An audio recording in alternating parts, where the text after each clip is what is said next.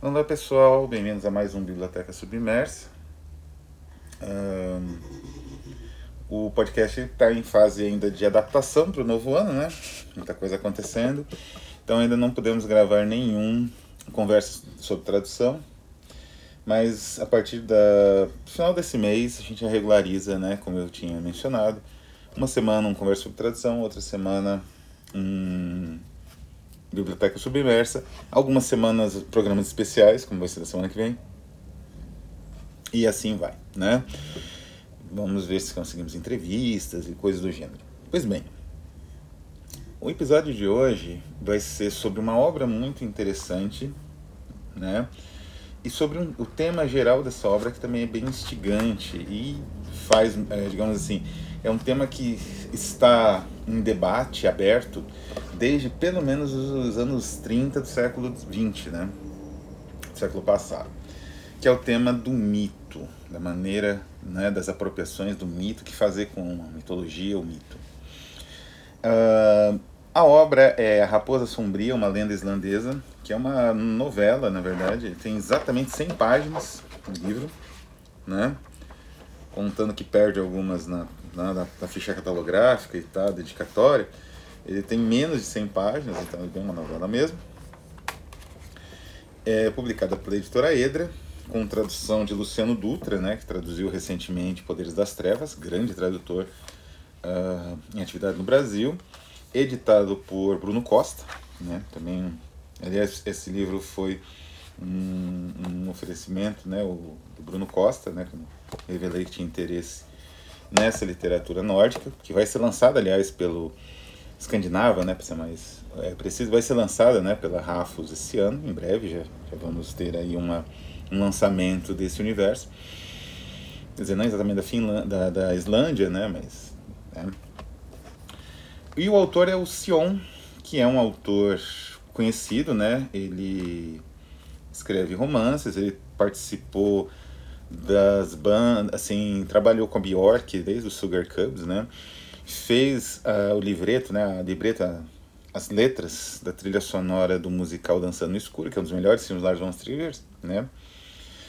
E agora ele está trabalhando atualmente com Robert Eggers na composição do filme The Northman, um filme com grande elenco, né? Ele vai ser bastante comentado, com certeza, que The Northman sai esse ano, e é um filme estelar, né, com enfim, um certo peso aí, vai dar o que falar e ele vai ser mais conhecido ainda um pouco. Bom, mas do que trata especificadamente a Raposa Sombria?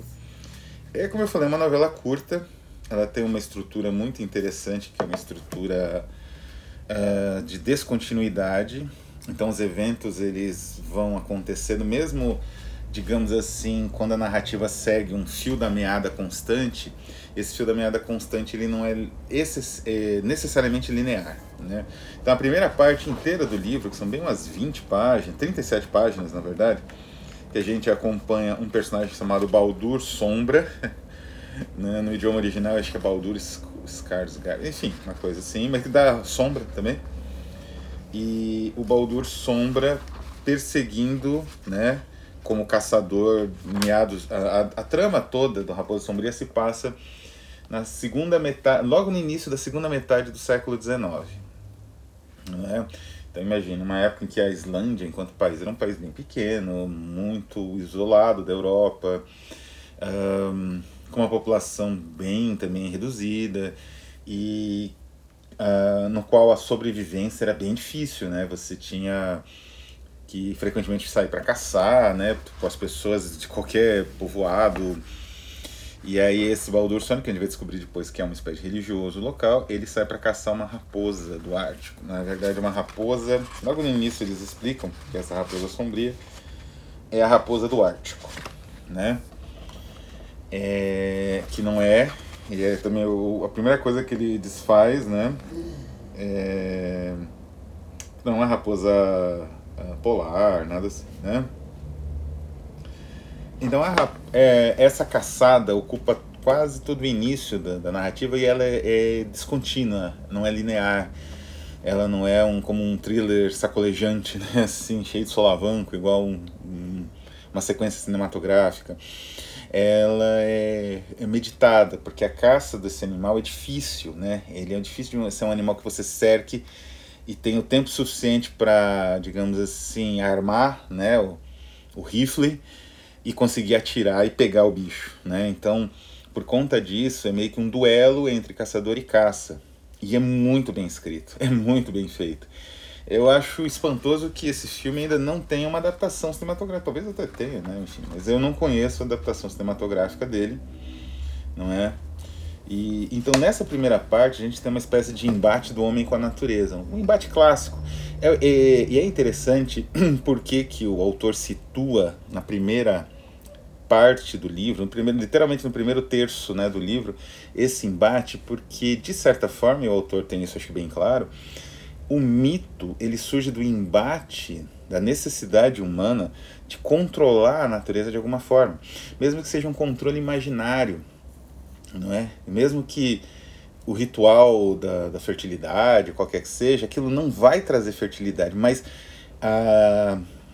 para nossa mente, né, para nossa percepção, aquilo é tranquilizador saber que existe um ritual ali, é, de certa forma oferecido, né, a alguma divindade, algum, alguma força superior, para que uh, apazigue né, aqueles elementos naturais. Então, a, a, tentativa do homem controlar a natureza com bajulação, com violência, com o que seja, né, com o que for, é a grande narrativa da humanidade. Então, nessa primeira parte, é justamente o Baldur Sombra, né, esse personagem que ele tem. É, é curioso que ele não tem muita participação no livro, mas ele tem uma importância imensa. O Baldur Sombra, ele enfrentando essa raposa do Ártico no campo dela, né, na, na digamos assim, no território dela, naqueles penhascos, né, distantes, nevados da, da, do interior da Islândia, e tentando ser vitorioso, né, assim, não vou dar spoiler, não vou dizer se ele foi ou não, mas ele tenta ser vitorioso diante desse, desses elementos. Ele sozinho, praticamente, contra aquela natureza imensa não é? Porque é óbvio que se tivesse várias pessoas, faria um barulho, o bicho seria embora. Ele precisa ir sozinho, né? A caça é de alguns animais selvagens que têm essas habilidades de, uh, de enfim, de fuga, de, de uh, ou uma certa ferocidade, é uma, é uma caçada em geral que se faz sozinho, não tem muito jeito nesse sentido, né? Você vai isolando, cercando o bicho até que você consiga, né? Que é o que ele faz consiga tentar armar né, o, o seu, né, é, digamos assim, armar o rifle, né, para conseguir acertar o bicho na velocidade, né, necessária pra, antes que ele fuja. É, a partir da segunda parte do livro, a gente vai ser apresentado a outros personagens, não é? A Aba, né, como ele fala, e o Friorik Friodgerson, né? que é um botânico. E aí vai ser um pouco a história desses personagens. O Friodgerson, Friok, né? É. O Friorik, na verdade, o Friorik, ele é uma espécie de intelectual. E é aquele típico personagem que existe em algumas narrativas cinematográficas, mas isso foi estabelecido já no século XIX que são personagens com um certo grau de intelecto ou um certo grau, uma certa tendência ao trabalho não braçal, a, a um certo trabalho intelectualizado, que tem muita dificuldade de adaptação em ambientes extremos ou em ambientes muito fechados, muito provincianos, ou né, em ambientes, digamos assim, com um predomínio religioso, uma visão tacanha da realidade, mas às vezes necessária para a sobrevivência. Acho que o grande exemplo disso, a, a apoteose desse tipo de, de personagem é o professor no livro Waking, do filme, que é igualmente genial os dois, é Waking Fry, o livro de Kenneth Cook, que eu vou falar em breve aqui no, no, no Biblioteca Submersa, que é um livro absolutamente genial. Mas voltando de novo ao Sion, ele, então esse Fiorik, ele é um personagem que tem uma formação, que tem uma, uma disposição cultural e ele encontra um, uma outra personagem que eu também não vou descrever. Uh, o, o Raposa Sombria é uma narrativa feita de muitos detalhes, é uma tessitura paciente de detalhes, pequenos detalhes, uma narrativa muito breve. Então, qualquer coisa que você fale da trama, não é? É, especificadamente, é, ameaça estragar realmente o prazer da leitura, que como é uma obra muito conhecida, eu vou evitar falar de detalhes muito da trama, né? Então, ele encontra uma certa personagem que passou por um problema, digamos assim, e ele, naquela comunidade, ele tem a disposição de perceber, uh, uh, digamos assim, como essa personagem estava sendo tratada de forma errada, de forma equivocada. Então, eu acho que isso é interessante, porque, novamente, a civilização, só que é um, um, um outro embate. Dessa vez, na segunda parte, não é um embate mais convencional do homem contra a natureza, tentando dominar a natureza pela violência. Na segunda parte, é um embate do homem contra a própria visão humana, é, digamos assim, petrificada, né? de bem e mal, certo e errado, pecador, santo não é? E essa visão, que é uma visão civilizada, é uma visão suave, né? Advinda da nossa civilização, advinda dessa, digamos, aquilo, aquilo que o Baudelaire fala, né? Que a, a bondade, ela é artificial. A maldade no homem seria mais ou menos natural, né? A bondade você precisa de um certo esforço, né? Isso, acho que o Dostoiévski concordaria. A maldade é quase que seguir a própria natureza, porque basicamente a natureza é a sobrevivência de quem tem mais força num determinado eh, ou que é mais rápido, né? Enfim, em um determinado espaço da devoração por outro. Então, assim, as pessoas que seguem, né, essas comunidades que seguiam meio que próxima essa visão de natureza predatória, é, o Friore que ele representa como que a, a, a resposta a isso né? uma outra forma de entender isso, uma resposta mais humana, que não é entendida, né? não é compreendida pela comunidade. Então esses dois embates marcam dois momentos do livro. E chega um determinado momento que esses dois embates se mesclam. E aí é o clímax do livro, né? Ele tem uma estrutura, digamos, muito simples, né? Mas como eu falei, é uma estrutura que não é necessariamente linear, mesmo que siga uma certa linearidade, sim, né? Ela não é necessariamente linear porque ela não, ela não é, como eu disse, ela trabalha muito mais aspectos de subjetividade, tanto na caçada inicial, quanto nas descobertas feitas pelo Frioric depois, né? É, são subjetividades ali que vão, digamos assim, despertando para determinadas verdades, determinadas uh, descobertas em si, né?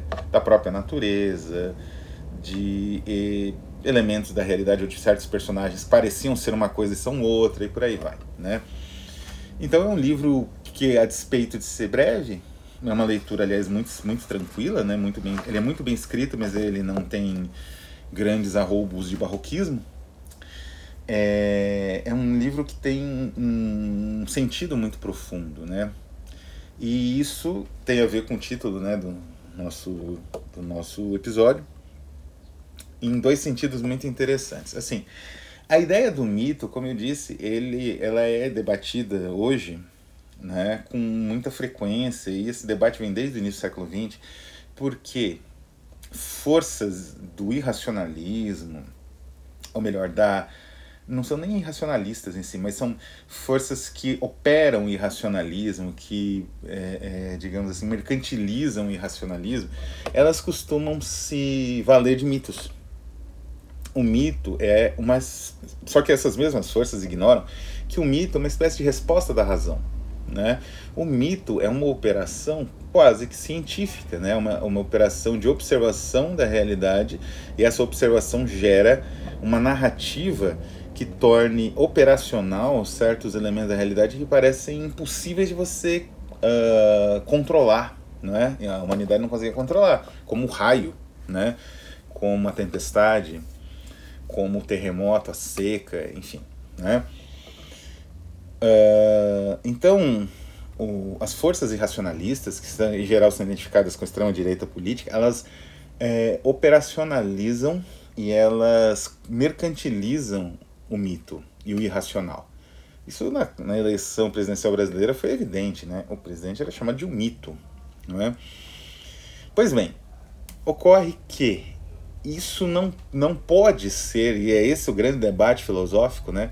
Isso não pode ser apenas exorcizado, ignorado, né? Então vem o cientista e exorciza, ou vem alguma autoridade e exorciza isso, porque isso é insuficiente. E de fato a realidade demonstra que é insuficiente, né? Quem dizia que isso era insuficiente e que, de certa forma, um pensamento mais progressista ou de esquerda, né? não necessariamente progressista, ele necessitava também abordar esse aspecto cultural, né? que era um aspecto que, para o positivismo de um século antes, século XIX, da época do Marx, parecia superado. Não é? Não é? A religião é do povo, a, não, o mito é uma coisa superada. Vamos aí discutir como vai ser a, a transformação econômica para a sociedade evoluir ainda mais. Só que no século XX, já no final do século XIX, isso, essa previsão positivista ela se provou equivocada. Não só positivista, já tem um pouco na própria base do romantismo, que aparentemente é antipositivista, mas não é, não é? Do idealismo alemão, das grandes correntes filosóficas, todas têm uma, uma, uma perspectiva progressiva, evolutiva, né? de desenvolvimento, de, de saída de um ponto, chegada em outro, teleológico. Então, assim, Uh, no final do século XIX, esse discurso assim ele saturou e, evidentemente, início, de início nas esferas culturais, buscou-se um mito, buscou-se uma outra forma de entendimento da realidade, outras formas, na verdade. Pois bem, uh, uh, o que, que o, o nosso Sion tem a ver com isso? Ele demonstra exatamente que é necessário uma revisão do mito, é necessário perceber o mito em outras instâncias, né? Quer dizer, você não vai refazê-lo, porque é exatamente isso que os irracionalistas fazem, e fascistas, né? Na verdade, reencená-lo, né? Você reencena. Porque já, ele já não é crível, a gente realmente, o impacto do iluminismo positivismo mudou a percepção da realidade na cultura humana, e o mito ele já não tem mais aquela força, a não ser que você more nas ilhas na, na, isoladas, na Índia, em algum lugar assim, e que você não tenha contato com a ciência. Mas se você tem, provavelmente esse contato já te modificou. Né? Então o que, que ele propõe, o Sion? Uma outra maneira de articulação do mito, uma outra forma de contar essas histórias. Uma forma que uh, conte, de certa maneira, também não só com o aspecto de positividade do combate do homem à natureza, que é a essência do mito grego, por exemplo, mas também a negatividade dos resultados desse combate, né? Quer dizer, você levar em consideração é, essa contradição e levar em consideração outros combates, né? Quer dizer, a tentativa de fazer o homem sair dessa perspectiva cíclica e brutal da natureza também é uma espécie de luta é, digamos assim, prometeica, mítica, né? que é a luta do Frioric. Tanto quanto a caça, a caça da, da raposa. Né? Tanto que no final, sim, nós vemos como é, essa perspectiva do, do, digamos assim, do mito, ela se esvai. Né? Chega um determinado momento que ela se esvai. Ela já não, você já não consegue resgatá-la, ela já não é resgatável mais. Não é? Tem um ponto que ela se esvai, que é justamente o ponto definitivo, e ela já não é mais resgatável. Né? Por outro lado, é interessante porque a raposa ela é uma figura única, né? porque é um animal muito uh, habilidoso no instinto, né? tem um, uma forte habilidade na interação com outros animais, com o ser humano e tal. Então, a raposa ela cria uma série de mitos que com certeza o Sion tinha em vista, né? O trickster na, na mitologia japonesa, o, digamos assim, a imagem que o Blake constrói na, em alguns livros de poesia dele a partir do Canções da Inocência da Experiência. Então é uma, digamos assim, uma carga né, que a raposa carrega que é gigantesca, né? E mesmo que inadvertidamente, é, é como se esse animal despertasse no ser humano uma visão é, para além das próprias limitações né, que nós temos. Uma visão que é despertada com outros animais, só que uma forma mais petrificada. Né? A raposa ela sobrevive pela esperteza, pela habilidade. Não é? Então, é, como no verso famoso do Provérbios do Inferno do Blake, né? A raposa provê para si, mas Deus provê para o leão. Então eu acredito que o Sion tinha isso em mente e resolveu construir uma narrativa muito bem urdida, evocando essa, esse universo que a raposa representa, quase que um universo cultural e mítico que um animal carrega nas próprias costas, o que é muito curioso. Então a aproximação com esse animal é transfigurante. E é isso que acontece na trama. Em vários níveis, né? Ela é transfigurante em vários níveis. Uh, eu acho que o nível mais especial é aquele nível da, da marginalidade, do que é marginal, daquilo que é desprezado e ignorado numa sociedade, ou tratado de uma forma horrível, né?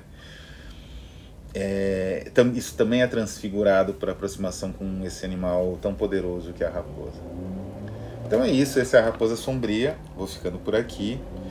Uh, enfim.